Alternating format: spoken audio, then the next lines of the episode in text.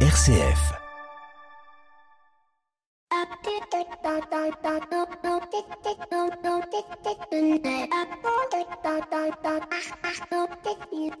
Bonjour à toutes et à tous. Ça y est, c'est la rentrée, la rentrée du télétravail, la rentrée des masques, la rentrée du gel, la rentrée des restrictions dans les lieux publics, c'est aussi la rentrée des jauges dans les salles de spectacle, c'est la fermeture depuis le mois de décembre des discothèques. Bref, c'est une rentrée normale, j'ai envie de dire. Dans les chiffres de l'année 2021, s'il fallait faire un bilan, eh bien, il y en a un qui m'a particulièrement interpellé et qui lui n'est absolument pas masqué, c'est le nombre de créations d'entreprises. On frise cette année le 1 million de créations d'entreprises. Aujourd'hui, il est vrai qu'il est plus facile de créer son entreprise, surtout depuis la mise en place de ce statut particulier que sont les auto-entrepreneurs. Il n'en demeure pas moins que la France est un lieu de création d'entreprises. Et on a pu le voir depuis la semaine dernière, depuis mercredi dernier, avec euh, l'émission qu'on aime ou qu'on n'aime pas, qui veut être mon associé, mais qui a le mérite de nous montrer des jeunes et des moins jeunes qui ont envie d'entreprendre, qui viennent avec leurs idées, qui ont envie de les partager, et en face d'eux, des entrepreneurs aguerris qui ont envie de croire dans ces projets, qui ont envie d'investir, de les accompagner. Une entreprise sur deux est une entreprise qui se crée parce qu'elle veut être porteuse de sens. Le sens est au cœur aujourd'hui de l'entrepreneuriat. On ne veut plus créer une entreprise si elle n'a pas du sens, du sens environnemental, du sens social, du sens communautaire. C'est ce qu'on voit au travers de ces entreprises et de cette émission. Et ça me permet de faire le lien avec notre émission d'aujourd'hui, puisqu'aujourd'hui nous allons évoquer la question de la perma-entreprise ou comment la permaculture a pu permettre d'inspirer un nouveau mode de management. C'est ce que nous allons voir avec notre invité. Bienvenue dans l'écho des solutions. L'écho des solutions. Patrick Longchamp. Voilà, bonjour à toutes et à tous. Très très heureux de vous retrouver dans l'écho des solutions, deuxième émission de cette année 2022. Et pour ceux qui n'étaient pas à l'écoute la semaine dernière, je vous invite à réécouter notre très belle émission sur la paix économique. Comment l'économie peut être au service de la paix. Vous la retrouverez bien évidemment sur rcf.fr et les plateformes de podcast. Cette page de publicité est enfermée. J'accueille notre invité de ce jour. Il s'agit de Sylvain Brezard. Bonjour Sylvain. Bonjour Patrick. Merci beaucoup d'être avec nous. On vous retrouvera dans le dossier de l'écho des solutions d'ici une quinzaine de minutes avec vous. On va évoquer la question de la perma-entreprise. Comment la permaculture peut-elle euh, peut inspirer euh, l'entreprise, l'entrepreneuriat, l'organisation euh, et le management? On verra ça avec vous d'ici une petite quinzaine de minutes. On verra aussi durant cette émission différents sujets avec Pierre Collignon pour sa chronique des entrepreneurs et dirigeants chrétiens qui nous évoquera comment être un entrepreneur heureux en 2022 et Maxime Dupont, après les bulles de champagne, dans sa chronique Open Space, nous évoquera les bulles de travail. C'est beaucoup moins glamour, mais ça existe. Qui dit perma-entreprise dit peut-être aussi permaculture, agroécologie. C'est ce que nous verrons dans nos 7 minutes pour changer le monde avec Frédéric Lagacherie, qui est le dirigeant de la société Amassissa, une société qui s'est donnée pour mission de développer de nouvelles filières forestières, une entreprise qui appelle à méditer cette question de comment on gère notre agriculture et nos espaces forestiers aujourd'hui. Mais on commence tout de suite avec notre invité éco de cette semaine. Il s'agit de Thomas Lemierre. Il est consultant indépendant. Il revient avec nous sur cette question que vous avez peut-être vu passer. Vous savez que chaque 1er janvier, il y a des choses qui bougent. Eh bien, ça bouge pour les organismes de formation et dans la formation continue. On voit justement ce qui évolue, quels nouveaux critères de qualité et comment ne pas se tromper dans l'achat de ces formations? C'est Thomas Lemierre, c'est notre invité éco de cette semaine. L'invité écho, Patrick Longchamp. Voilà, notre invité écho de cette semaine, je vous l'annonçais à l'instant, il s'agit de Thomas Lemierre, dirigeant de la société TLS, consultant indépendant en qualité, normes ISO et sécurité. Euh, bonjour Thomas. Bonjour. Merci beaucoup donc euh, d'être avec nous comme invité écho de cette semaine. Tous les 1er janvier, il y a des petites modifications et une touche les organismes de formation qui, depuis le 1er janvier, doivent être certifiés Calliope. Alors, ce sont peut-être des gros mots pour nos auditeurs, mais on va essayer de leur expliquer de quoi il s'agit. mais avant tout, parlons un petit peu de la, formation professionnelle continue pour les auditeurs qui nous écoutent, qui écoutent les informations. On parle du compte formation, on parle de la formation des entreprises. tout ça, c'est la même chose, Thomas Lemierre Alors, c'est deux choses qui sont à la fois équivalentes et très liées, mais différentes. Euh, vous avez d'un côté le, compte professionnel de formation, euh, qui est donc un compte individuel. Euh, vous, en tant que salarié, vous allez bénéficier de d'euros chaque année qui va vous permettre de bénéficier ou d'en profiter pour pouvoir faire de la formation professionnelle. Donc ça, c'est une première partie qui est une chose personnel, compte mhm. personnel de formation C'est-à-dire que l'entreprise, l'entreprise ou le dirigeant de l'entreprise ne pas ne peut pas imposer euh, d'utiliser le compte personnel de formation euh, du, du, collaborateur ou du salarié euh, pour de la formation professionnelle qui serait à destination de l'entreprise? Ça ne peut se faire qu'avec l'accord du salarié, effectivement. Ça c'est une première chose. Et de l'autre côté, les entreprises ont, ont donc une obligation au travers, entre autres, de l'entretien professionnel qui doit avoir lieu tous les deux ans de, collecter des besoins en formation ou monter en compétences de leurs salariés et donc de réaliser au moins une formation par salarié tous les six ans. Mmh. Donc on a bien deux choses différentes et liées. Mmh. Alors le, le, compte euh, le compte formation était un peu au, cœur de l'actualité euh, ces, ces, derniers temps euh, pour de l'arnaque au compte au compte de formation. bien évidemment, on peut redire à, nos auditeurs que le compte de formation il s'ouvre sur une plateforme du gouvernement qui s'appelle Mon compte formation et dans lequel ils vont pouvoir trouver tous les organismes de formation qui sont éligibles au financement. C'est exactement ça. Il, il semble effectivement hyper important de bien préciser euh, que toutes les démarches qui peuvent être faites vers les euh, particuliers dans le cadre de l'utilisation de ce compte professionnel de formation doivent être faites par euh, au travers de ce site internet mmh. et ce fameux compte de professionnel de formation. Alors, uniquement.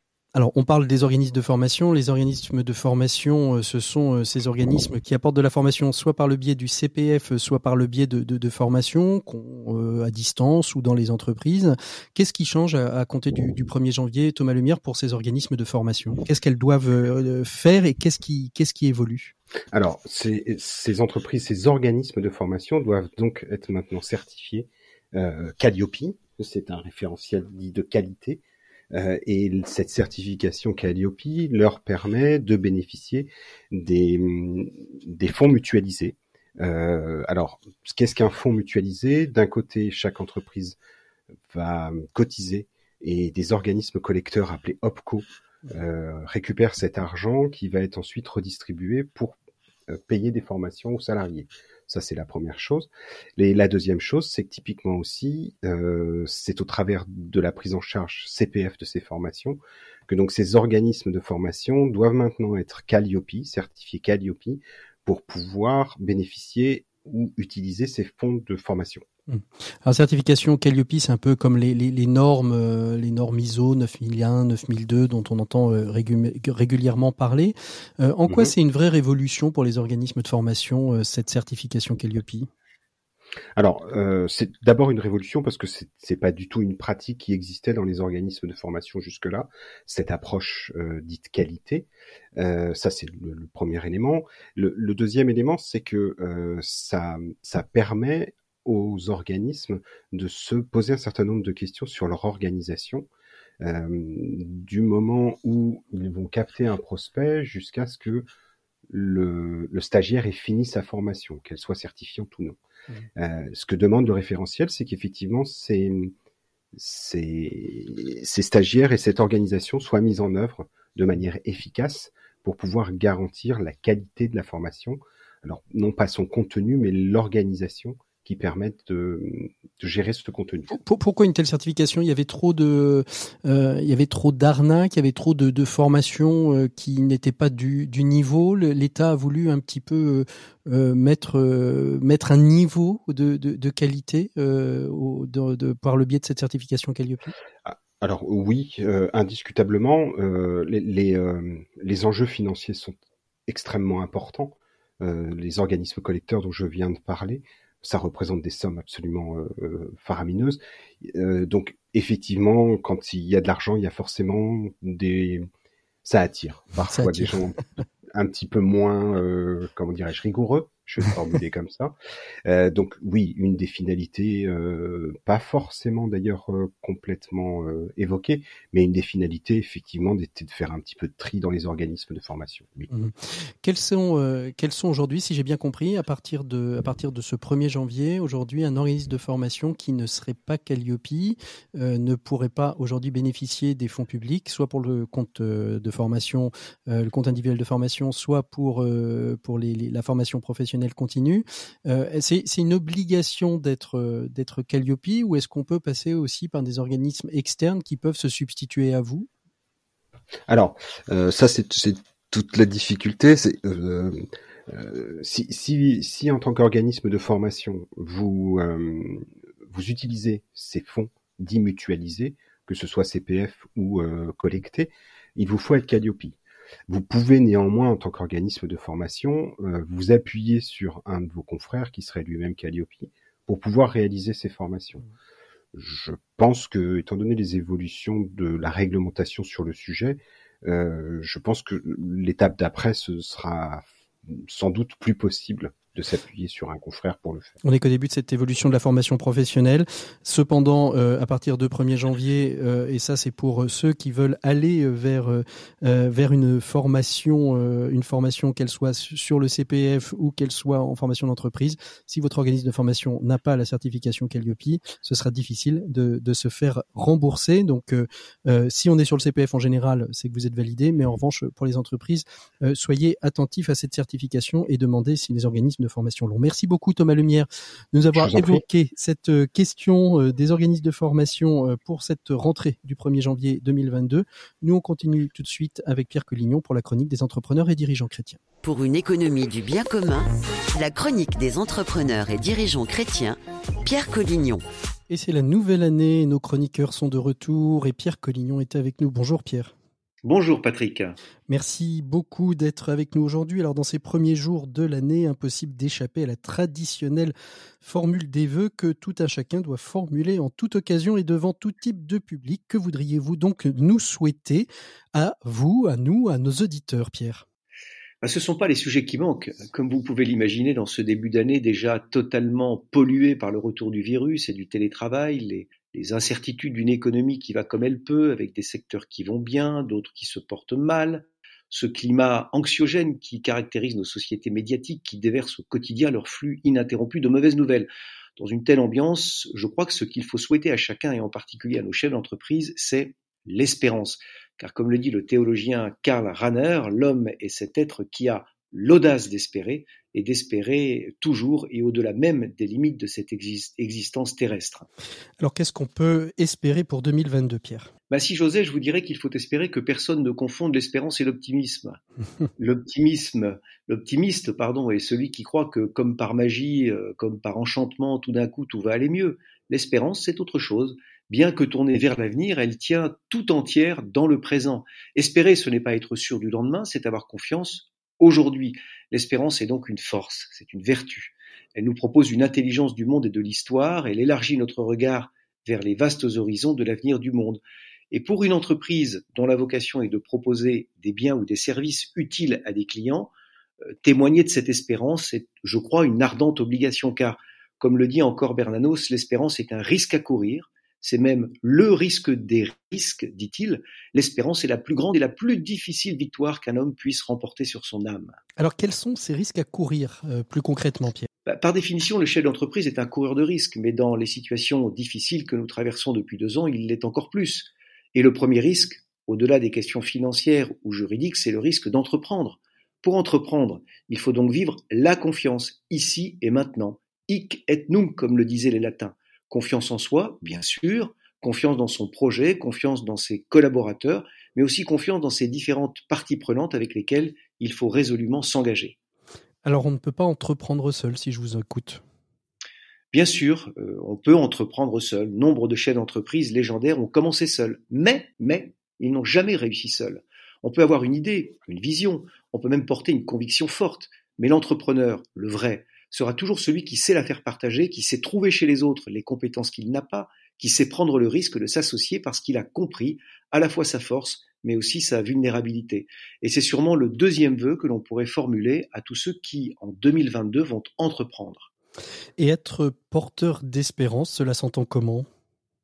Bah, je, crois que oui, euh, il faut être porteur d'espérance car nous vivons dans un monde qui en manque terriblement et que c'est aussi notre rôle en tant que dirigeant, et en l'occurrence de dirigeants chrétiens, d'être des porteurs d'espérance. C'est difficile, c'est même exigeant, car cela suppose cette qualité rare de regarder joyeusement en face la vie et les devoirs qu'elle impose, de chercher dans chacun de ses collaborateurs ce qu'il y a de bon pour le développer, mais aussi d'être capable, quelles que soient les circonstances, de ressentir pour les fautes, les siennes d'abord et celles des autres, cette compassion vaillante qui produit l'action et ne permet plus la vie inutile. Vaste programme, me direz-vous, qui fera de chacun d'entre nous des témoins de cette petite lumière que nous avons pu contempler au cours de la période de Noël. Alors, belle année 2022 à chacun de vos auditeurs, à qui je souhaite plein d'espérance. Merci beaucoup Pierre, vous l'avez dit, c'est un vaste programme. Nous, nous faisons tout de suite notre pause musicale dans l'écho des solutions et nous retrouvons nos invités du dossier tout de suite après ça.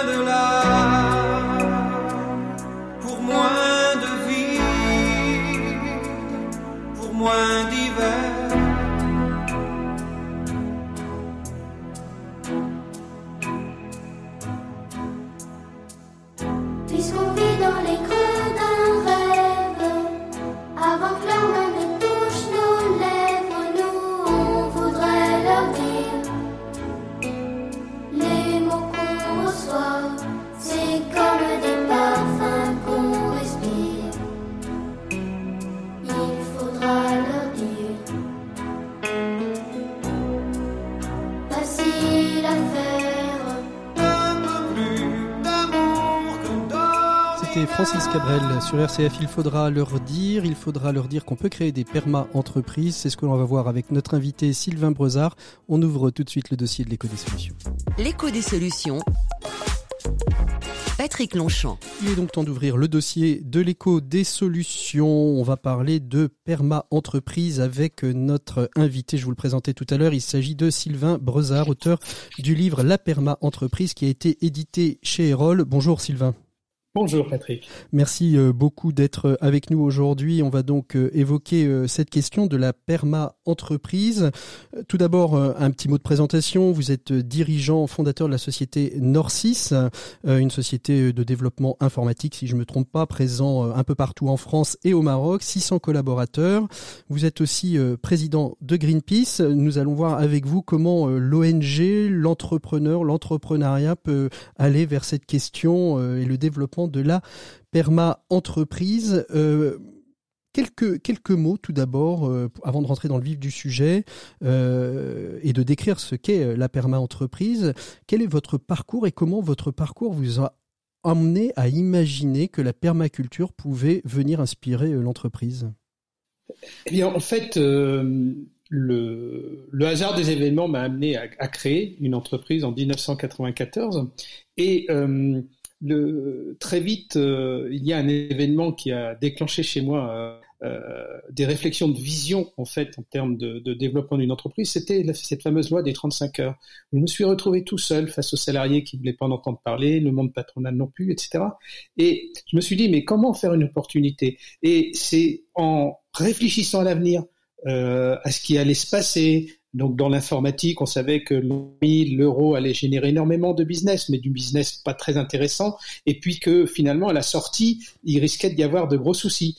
Euh, je voyais aussi, euh, bah, notamment la, métropole lilloise où était installé le siège de, de Norcis, euh, se complexifier dans, dans, dans, la vie de, de, tous les jours, la vie au quotidien, et donc pour les salariés, tous ces éléments m'ont fait dire, mais tiens, finalement, euh, peut-être qu'on peut bâtir un accord 35 heures qui soit une véritable une véritable recherche d'équilibre entre la finalité économique et notre business et la finalité humaine et sociale. Et on a bâti un accord dans ce sens-là qui aujourd'hui reste encore une force d'attractivité de l'entreprise. Voilà. donc, je, vais, je vais juste interrompre sur la question des 35 heures. Euh, vous, vous, vous mettez, euh, vous écrivez dans, votre, dans votre, votre ouvrage finalement que euh, vous êtes allé plus loin que ce que les 35 heures proposaient. Est-ce à dire que finalement l'application stricte de la loi des 35 heures était peut-être trop timide et qu'il aurait fallu peut-être aller plus loin? Je dirais pas ça. Je dirais que comme beaucoup de lois sont uniformes.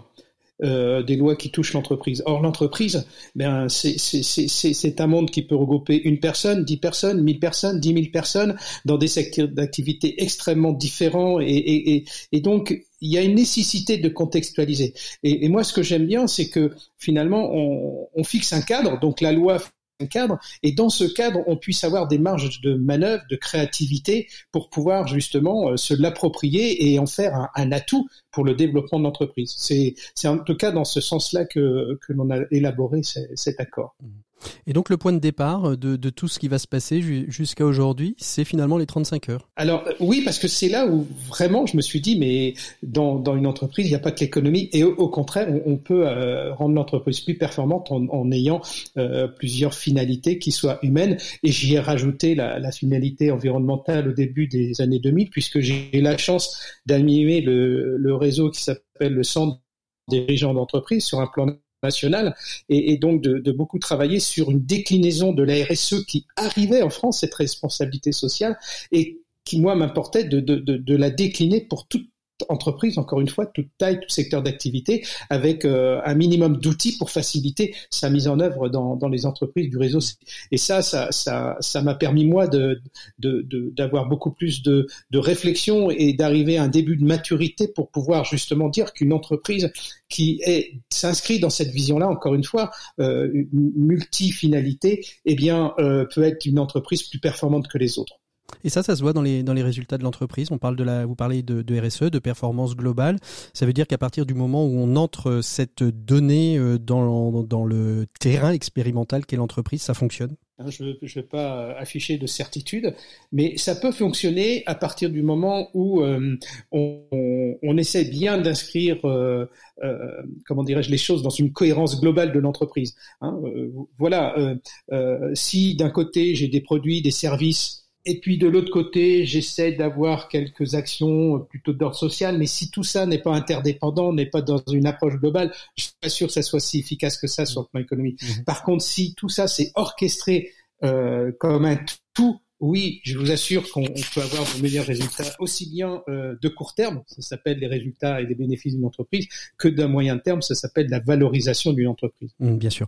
Alors, par le biais du CJD, vous, rencontrez le, monde associatif, hein, vous le dites euh, d'ailleurs très clairement, ça vous a permis de faire euh, évoluer et d'expérimenter une nouvelle pratique à l'intérieur de, de, de Norcis. Vous êtes devenu par la suite président de l'ONG Greenpeace. Est-ce à dire, et on rentrera après dans la question de la, de la perma-entreprise que, vous la pensez aujourd'hui, est-ce à dire aujourd'hui que le monde des OEG, le monde associatif et le monde de l'entreprise doivent davantage collaborer parce qu'on a vu combien le monde euh, associatif avait enrichi euh, votre manière de, diriger Là, je suis profondément convaincu de ça. et déjà, euh, je, crois qu'il faut reconnaître que le monde associatif, c'est le ciment de notre nation française. C'est-à-dire que si on, retirait tout le monde associatif, je vous assure, plus rien ne fonctionnerait. Mm. Donc euh, ça, c'est vraiment important de l'avoir en tête. Alors après, le fait de s'impliquer dans le monde associatif, pour moi, c'est une façon de d'enrichir sa vision des choses, d'enrichir euh, ses compétences, et surtout de ne pas s'arrêter à ce qu'on peut entendre, ce qu'on peut lire on touche. Moi, j'aime toucher du doigt. Euh, j'aime m'investir pour justement dire voilà, ce que je vous dis là, c'est du concret, c'est du vécu, et c'est pas du, de, la reproduction de choses que j'ai entendues le, monde Greenpeace m'a beaucoup apporté puisque c'est euh, où euh, il y a un niveau d'expertise extrêmement poussé et pas que français. C'est ça qui est intéressant, c'est qu'on on fait des analyses, des expertises de problématiques avec des, des, gens qui sont partout dans le monde, donc des véritables têtes de pont, têtes de pensée, et, et, et donc voilà, tout ça peu à peu m'a sans doute bien aidé à comprendre ce qui allait se passer.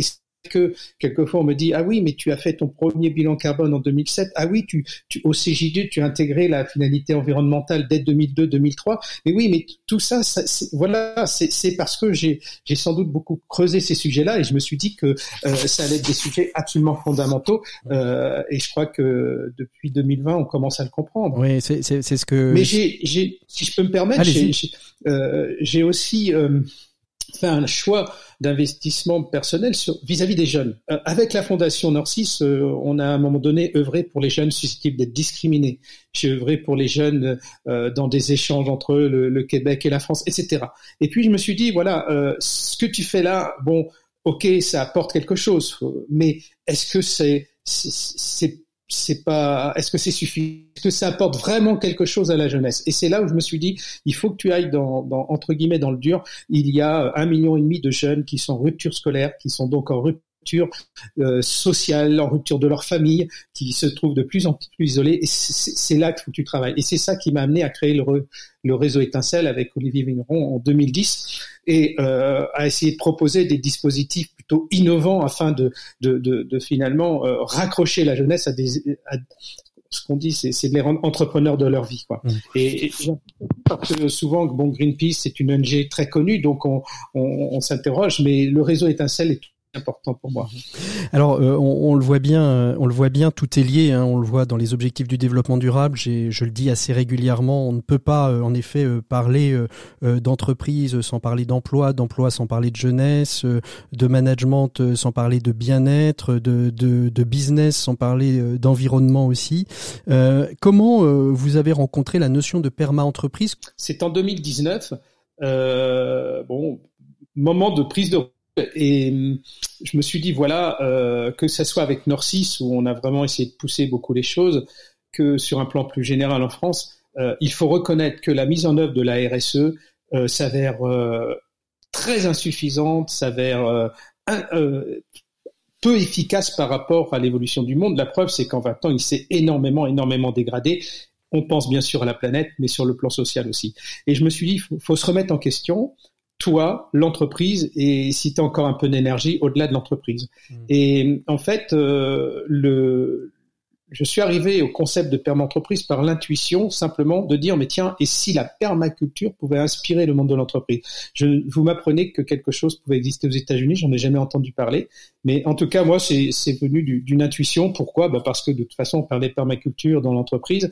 Euh, maintenant on est à Envelin en banlieue sud de l'île où on a un grand terrain on fait de la permaculture. Peut-être que c'est venu comme ça. Mais vous voyez en tout cas moi c'est une intuition que j'ai eu au départ. Alors comment justement la permaculture euh, inspire la perma-entreprise En fait, euh, la permaculture, bon, quand on, en entend parler, on s'intéresse, on, comprend vite que effectivement c'est intéressant de planter des petits pois à côté d'une courgette parce que le petit pois absorbe l'azote, la, courgette n'aime pas l'azote, donc tout va bien. Ça, c'est la pratique. Mais quand on, se dit, mais si je creuse cela, et notamment si on, consulte euh, le livre des fondateurs, qui sont deux Australiens, qui ont fondé ça dans les années 70, c'est un livre de 700 pages.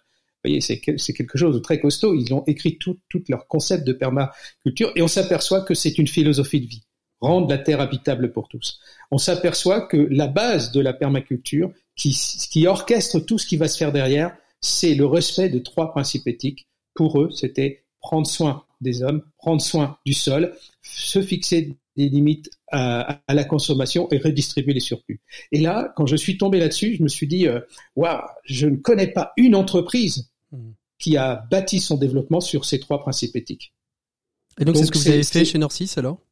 Alors, c'est ce qu'on a surtout creusé pendant quelques mois avec un collectif pour vérifier, euh, savez, on, pense toujours que nos idées sont les meilleures. Donc moi j'ai dit, allez, bousculez-la, vérifions que c'est bien une bonne idée.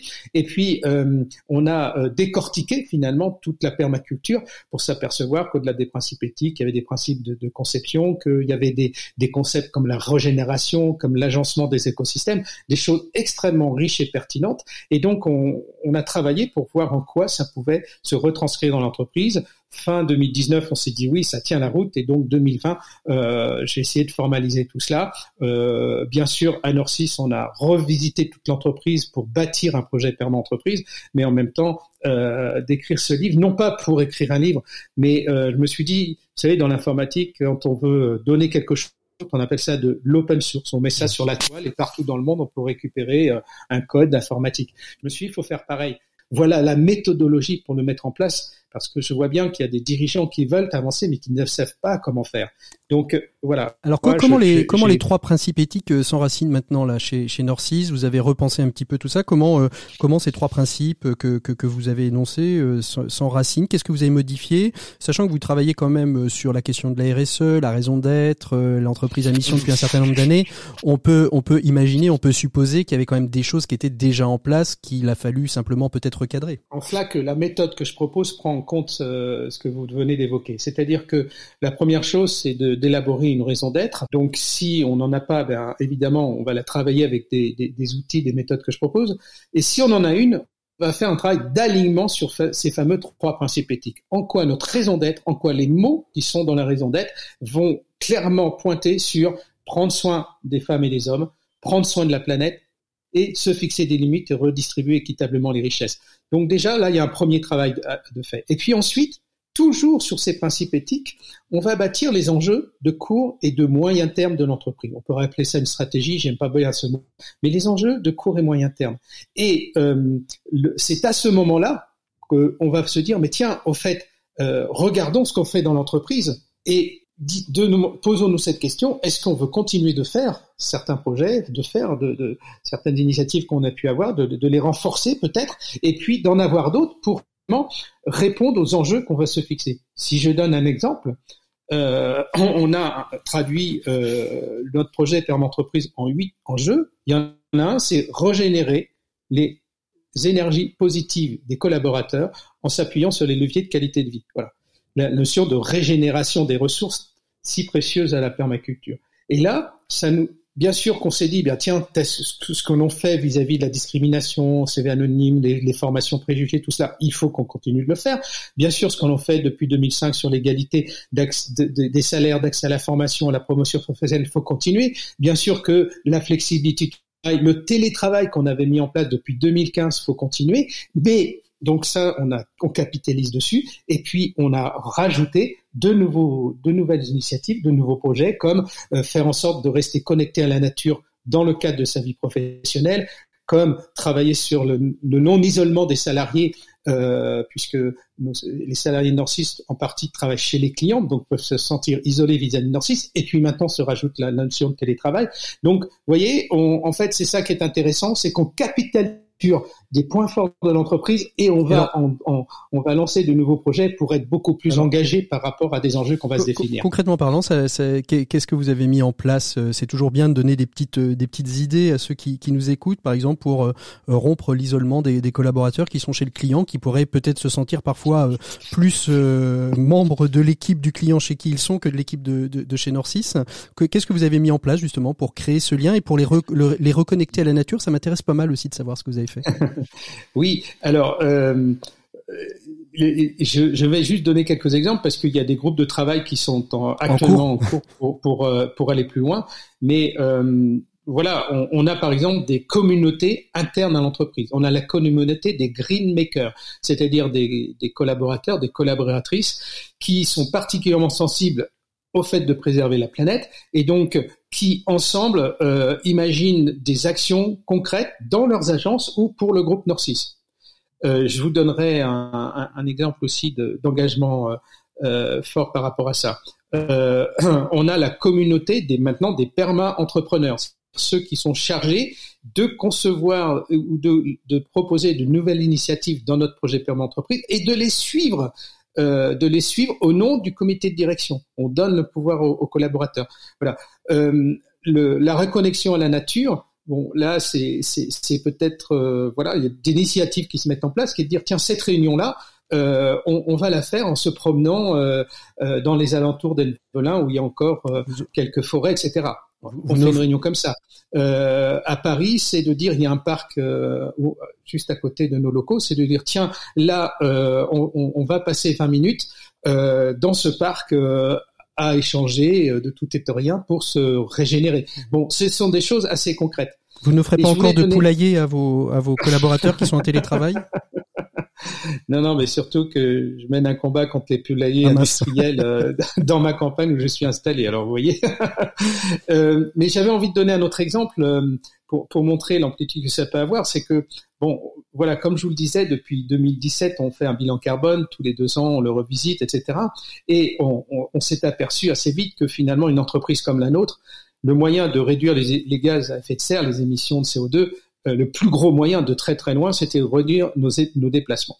C'est pour ça qu'en 2015, on a lancé le télétravail pour accentuer la flexibilité et, euh, euh, le fait que euh, pour les, les, salariés ce soit plus facile de trouver leur équilibre, mais tout autant pour réduire nos émissions. On puisqu'il y a, on, a un potentiel de réduction de, pratiquement deux, de, hein, de, de, réduire par deux nos émissions de gaz à effet de serre, rien que en se déplaçant beaucoup moins. C'est énorme. Et, et, ça, je pense qu'il faut que toutes les entreprises intègrent que le télétravail, c'est tout autant euh, le, fait de réduire les émissions.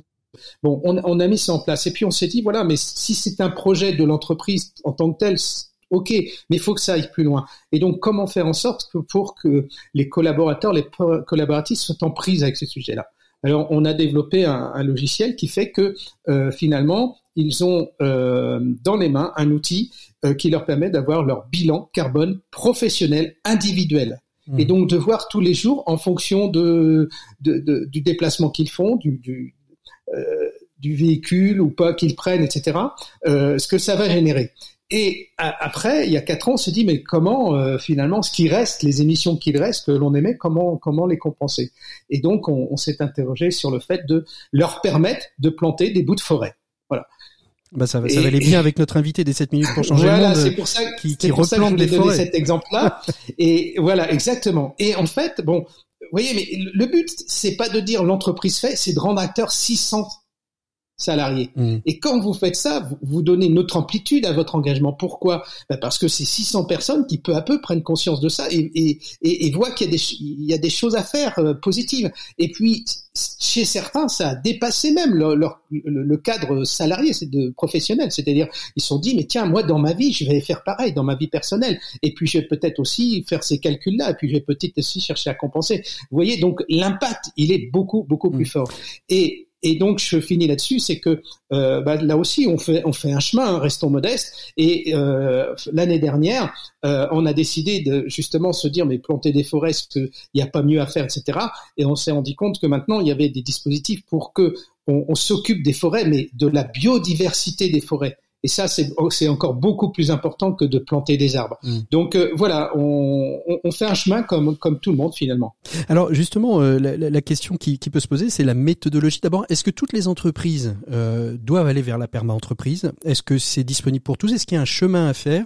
Euh, Vous dites euh, finalement, il y a la RSE, il y a la raison d'être, il y a l'entreprise à mission, et finalement la perma-entreprise, c'est, je vais pas dire, c'est la, c'est la dernière étape. Est-ce qu'il faut passer par toutes ces étapes avant? Est-ce qu'on peut aller directement vers la perma-entreprise? Est-ce qu'il n'y a pas un risque finalement de voir trop grand euh, trop vite alors, euh, merci pour la question parce que permet d'éclaircir beaucoup de choses. Euh, au stade où j'en suis aujourd'hui, c'est-à-dire que voilà, tout ça c'est sorti il y a un an, beaucoup de d'échanges avec des dirigeants, etc. ce que je peux, ce que je peux dire de manière assez assez certaine. La première chose, c'est que se lancer dans un projet pour bâtir une perma entreprise, c'est ça s'avère être au, fin, euh, au, fil du temps un facilitateur pour être reconnu société à mission si on veut l'être, pour être certifié Bicorp si on veut l'être, qui est, une certification à la mode, pour euh, être euh, évalué ISO 26000 de manière assez forte si on veut l'être.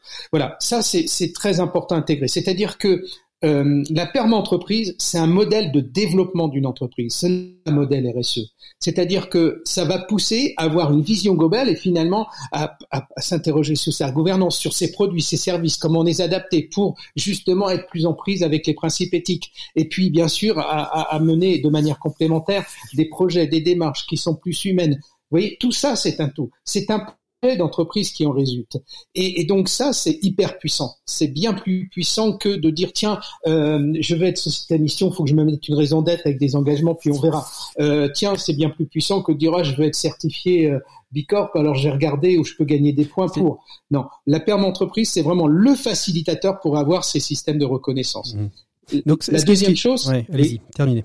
Oui, j'allais dire la deuxième chose, c'est que ça a été expérimenté par des entreprises, je dis un peu pionnières, hein, et euh, aujourd'hui, euh, une entreprise de 5 personnes, une entreprise de 20, 30, 50, 150, euh, 600 comme Nord6, ça marche. Parce qu'il y a, y a je, je, je, voilà, il y a des entreprises concrètes concrètement qui ont expérimenté, qui ont leur projet perma entreprise. Il y a aujourd'hui des grands groupes qui s'interrogent sur euh, sur euh, ce modèle-là. Ça, ça avance aussi. Donc, je crois pouvoir dire que c'est vraiment adaptable à tout entreprise et surtout peut-être plus facilement aux plus petites parce que la, le, travail à faire est, est, est, plus léger que quand on est 600 ou on se dit comment impliquer les 600 collaborateurs dans l'élaboration du projet. Ça, c'est plus lourd. Mmh. Euh, et, et, voilà. Mais donc, et c'est dans, dans, dans les expérimentations, il y a des entreprises comme nous, on va dire dans le tertiaire, il y a des entreprises euh, dans l'électricité, dans le BTP. Euh, voilà, ça, ça semble, je ne hein, veux pas non plus euh, être euh, euh, dans mes certitudes, mais ça semble être adaptable aussi à de très nombreuses activités et de contextes d'entreprise jeunes et moins jeunes. Alors, est-ce que vous êtes président de Greenpeace? Est-ce que la Perma Association, ça s'entend aussi? Ah, alors. Parce qu'on sait que le monde euh, associatif est, souvent très généreux, mais a, souvent structurellement beaucoup, beaucoup de travail à faire. Euh, je dis souvent euh, l'Église experte en humanité, mais pas toujours en RH. Oui, alors. le, en fait, j'étais pas sur sur cela. Hein, j'étais, je suis parti du monde de l'entreprise. Et puis l'année dernière, au fil justement des conférences et des échanges, j'ai pris conscience que finalement, ça pouvait complètement s'adapter à une association, à une ONG, à une fondation. Je, je prends un exemple et je prends volontairement pas Greenpeace. Euh, action contre la faim. Il est évident que par rapport au principe éthique, prendre soin des, des êtres humains, on est dedans. On est dedans, c'est l'objet. Mais est-ce dans l'activité même, dans, dans leur vie euh, au quotidien, les salariés et les bénévoles se préoccupent de la planète? Est-ce qu'ils se fixent des limites pour justement euh, ne pas euh, dégrader un certain nombre de choses? Ben ça se travaille. Vous voyez, en mmh. fait, une association peut tout à fait, elle aussi, se dire que c'est important d'avoir une vision globale dans ce dans ce qu'elle fait et donc être accroché aux trois principes éthiques. Et donc on l'expérimente avec le réseau Étincelle actuellement. Alors je vais revenir au monde de l'entreprise. Euh, j'ai reçu il y a quelques temps maintenant, mais il est toujours très présent sur les réseaux sociaux, euh, Pascal Demurger de la Maïf, qui dit que l'entreprise euh, mhm. sera politique ou ne sera plus au 21e siècle. Pour vous, c'est une évidence.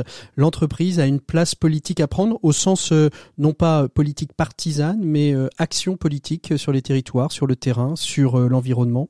Ah, euh, Ça dépend comment on définit le mot politique.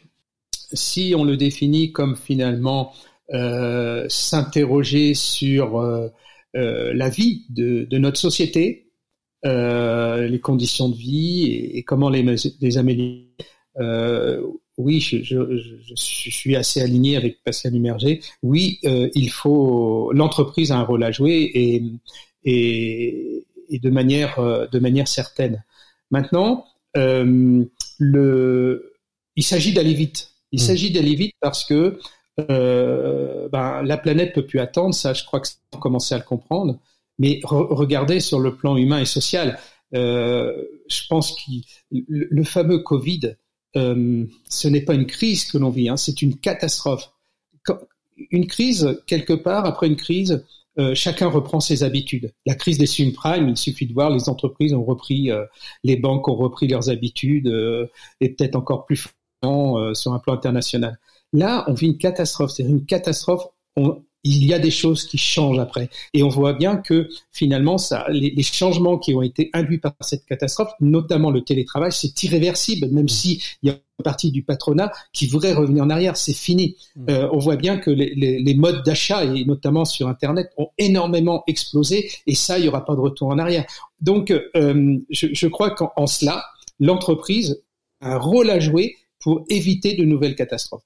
On arrive au terme de cette émission, Sylvain Brezard, euh, enfin en tout cas de ce dossier euh, de, cette semaine. On est au mois de janvier, je pose la question à peu près à tout le monde. Quels sont vos souhaits et quelles seront les résolutions à lesquelles vous souhaiteriez nous inviter pour 2022 Alors, euh, moi, mon, rêve, hein, c'est que on tende vers plus de générosité. Et là, je, m'adresse aux entreprises euh, il faut absolument que les entreprises euh, redistribuent davantage de richesses euh, parce que c'est quand même le problème numéro un. Du... Et regardez le Covid, les fameux variants, ils naissent tous dans des pays où où il y a un manque de richesse. Mm. C'est l'Afrique du Sud, c'est le Brésil, c'est l'Inde. Bon, il y a juste un en Angleterre. Mais vous voyez, si je prends cet exemple parce que c'est marquant. Donc, plus de, de générosité, notamment de la part des entreprises au regard des, justement, et hum, de manière plus générale, euh, plus de fraternité, parce que euh, c'est ensemble qu'on pourra euh, ben, prendre plus de plaisir aux choses, qu'on pourra peut-être trouver de la joie, mais c'est aussi ensemble qu'on peut qu'on pourra affronter les, gros sujets euh, qui, qui, sont qui sont là devant nous. Merci beaucoup Sylvain Brezard. Je rappelle euh, que le slogan d'RCF, hein, c'est la joie se partage. Donc on va souhaiter plein de joie, de générosité euh, voilà. pour euh, voilà. pour tout pour cette année 2022. Merci beaucoup d'avoir été notre invité. Je rappelle aux auditeurs hein, que vous avez publié euh, le livre qui s'appelle La Perma Entreprise aux éditions Erol, euh, avec quelques chapitres un peu plus méthodologiques. On n'est pas rentré sur la méthodologie pour la mettre en place, mais si on veut s'y intéresser, on peut se procurer cet ouvrage. Merci beaucoup d'avoir été notre invité de cette semaine. Nous, on continue tout de suite avec Maxime Dupont qui va nous parler non pas de bulles de champagne, mais de bulles de travail.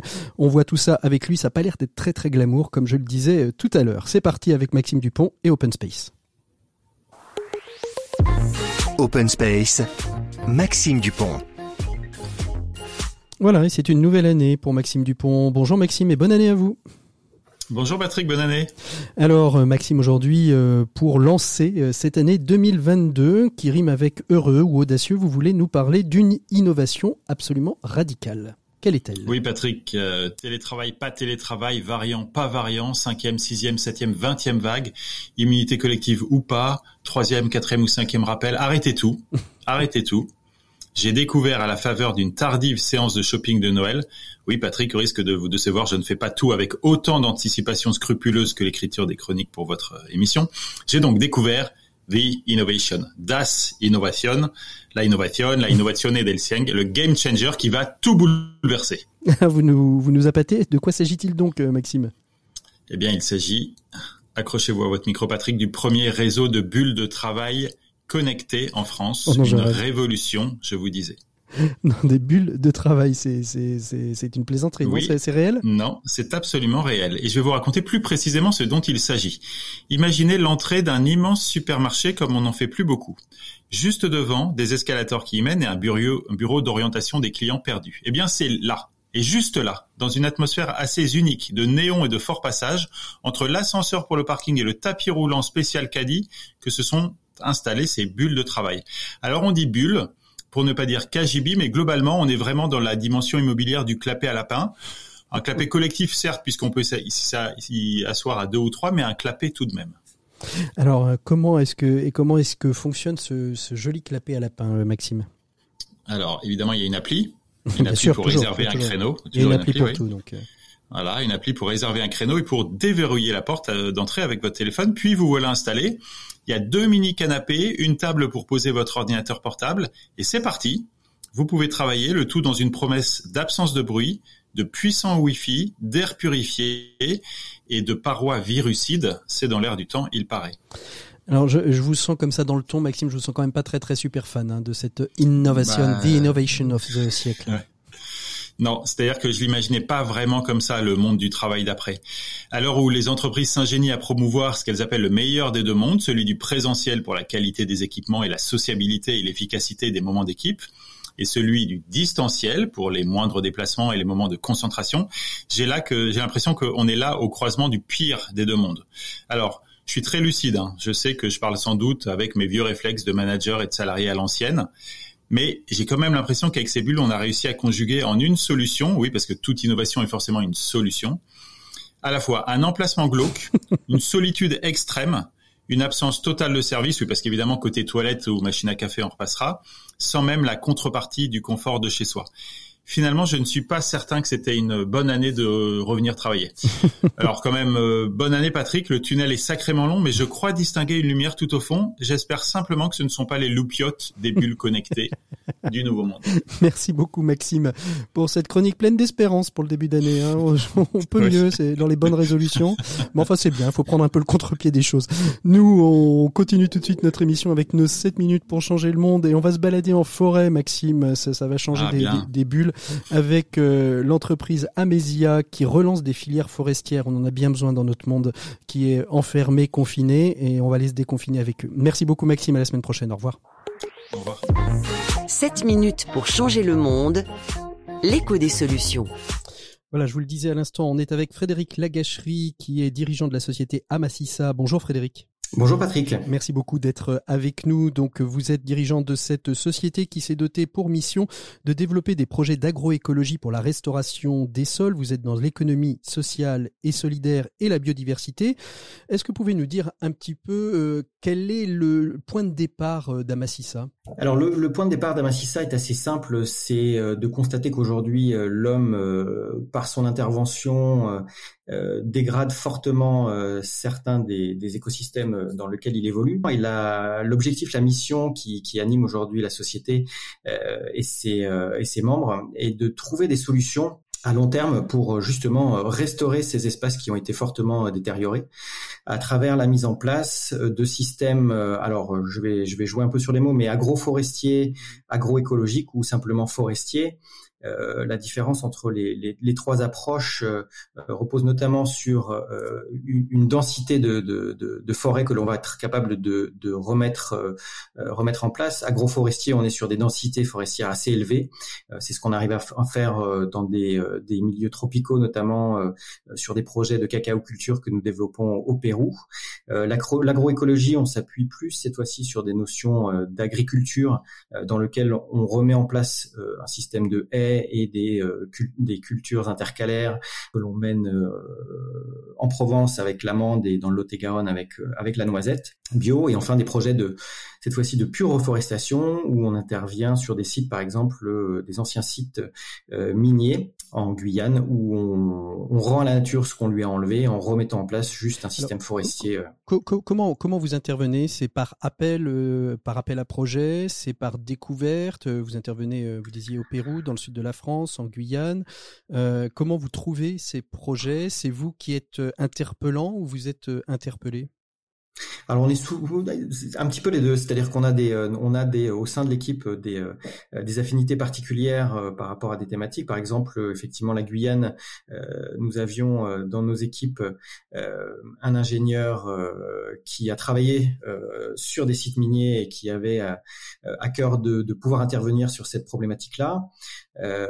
Sur le, Pérou, idem, une rencontre a fait que on s'est retrouvé voilà, confronté à, ces phénomènes de, déforestation liés à l'élevage intensif euh, et à la culture du maïs notamment, euh, ce qui s'est intensifié avec euh, l'augmentation des cours récemment, où on a voulu intervenir en milieu voilà quasi mmh. quasi tropical. Et puis l'amande, ce sont les, industriels qui sont venus nous chercher sur cette thématique-là. Ceux qui nous achetaient le cacao nous ont dit pourquoi n'appliquez-vous pas votre recette à la production de, fruits secs et de, de, production qui ont qui ont disparu du territoire français?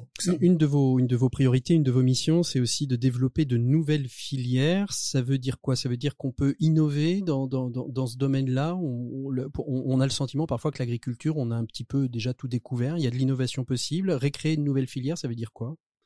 Alors c'est ce qui nous anime effectivement, euh, c'est de s'attaquer à la partie amont, donc euh, vraiment à la partie production pour mettre en place euh, des systèmes qui soient respectueux de l'environnement, donc qui restructurent fondamentalement les sols, tout par des sols. Et aujourd'hui, on a une vraie problématique sur la disparition de, la vie biologique des sols. Donc notre première mission est de, restaurer ça et d'embarquer dans notre sillage un maximum de, de producteurs de manière à, avoir une empreinte la plus large possible.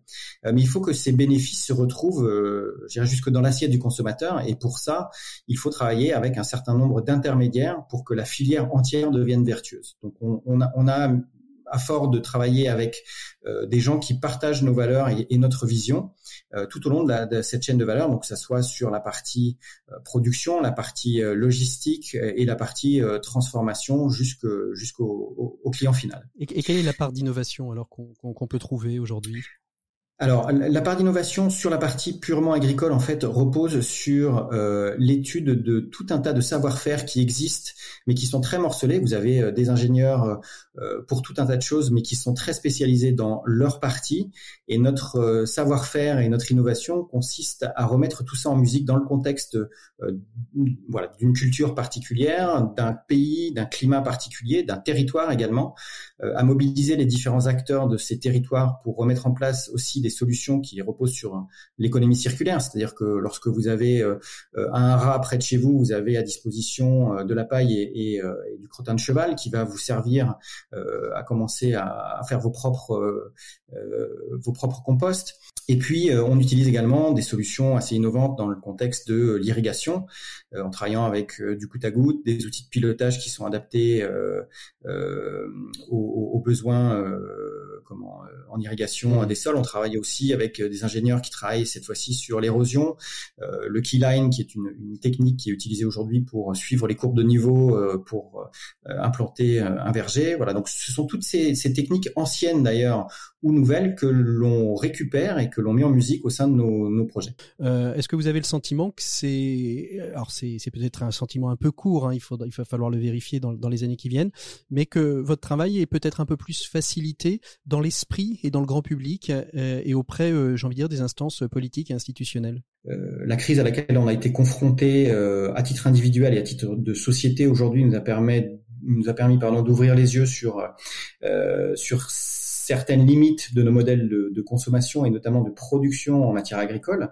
Euh, alors on était convaincus avant de notre côté, donc ça n'a fait que renforcer ces convictions auprès euh, du grand public et euh, certainement des, des, autorités publiques. Euh, l'idée étant aujourd'hui de favoriser et de faciliter en fait la mise en place de ces circuits courts, de ces économies circulaires, en permettant à des différents intervenants au sein d'un même territoire de, de, travailler ensemble pour trouver euh, des solutions alternatives à la consommation euh, d'engrais qui viennent d'on ne sait où. Euh, en fait, on a toutes les réponses en général autour de, euh, autour de chez nous et l'idée aujourd'hui, c'est de fédérer toutes ces bonnes volontés pour les réintégrer dans le cadre d'une production durable alimentaire. Allez, dernière question, on est au mois de janvier. Quel est votre souhait votre pour 2022 ou la bonne résolution que vous souhaiteriez prendre ou que nous prenions Morgnon alors euh, pour pour euh, pour ce qui est d'Amassissa, euh, les, bonnes résolutions de 2022 sont d'accélérer le rythme de lancement des projets parce que je pense qu'on a, comme vous le, le, mentionniez aujourd'hui, un, un, environnement qui est assez favorable à la mise en place de ces projets durables en matière de, de reforestation, en matière d'environnement. Donc je pense qu'on va nous aller le, plus vite possible, le plus loin possible. Et, et à titre individuel, bah, j'espère que on va voilà, on va réussir à sortir la tête de cette de cette situation, de cette crise, et qu'on va retourner vers des choses un peu plus un peu plus simples et un peu plus durables. Merci beaucoup Frédéric Lagècherie d'avoir été notre invité de ces 7 minutes pour changer le monde. Pour nous, il est temps de nous quitter puisque bien évidemment on arrive au terme de cette émission. On se retrouve euh, la semaine prochaine, euh, même jour, même heure. D'ici là, portez-vous toutes et tout sera très bien. On, vous pouvez nous retrouver euh, en podcast sur toutes les plateformes qui existent et sur rcf.fr bien évidemment. Je vous souhaite à toutes et à tous un très très très bon week-end. À très Au revoir.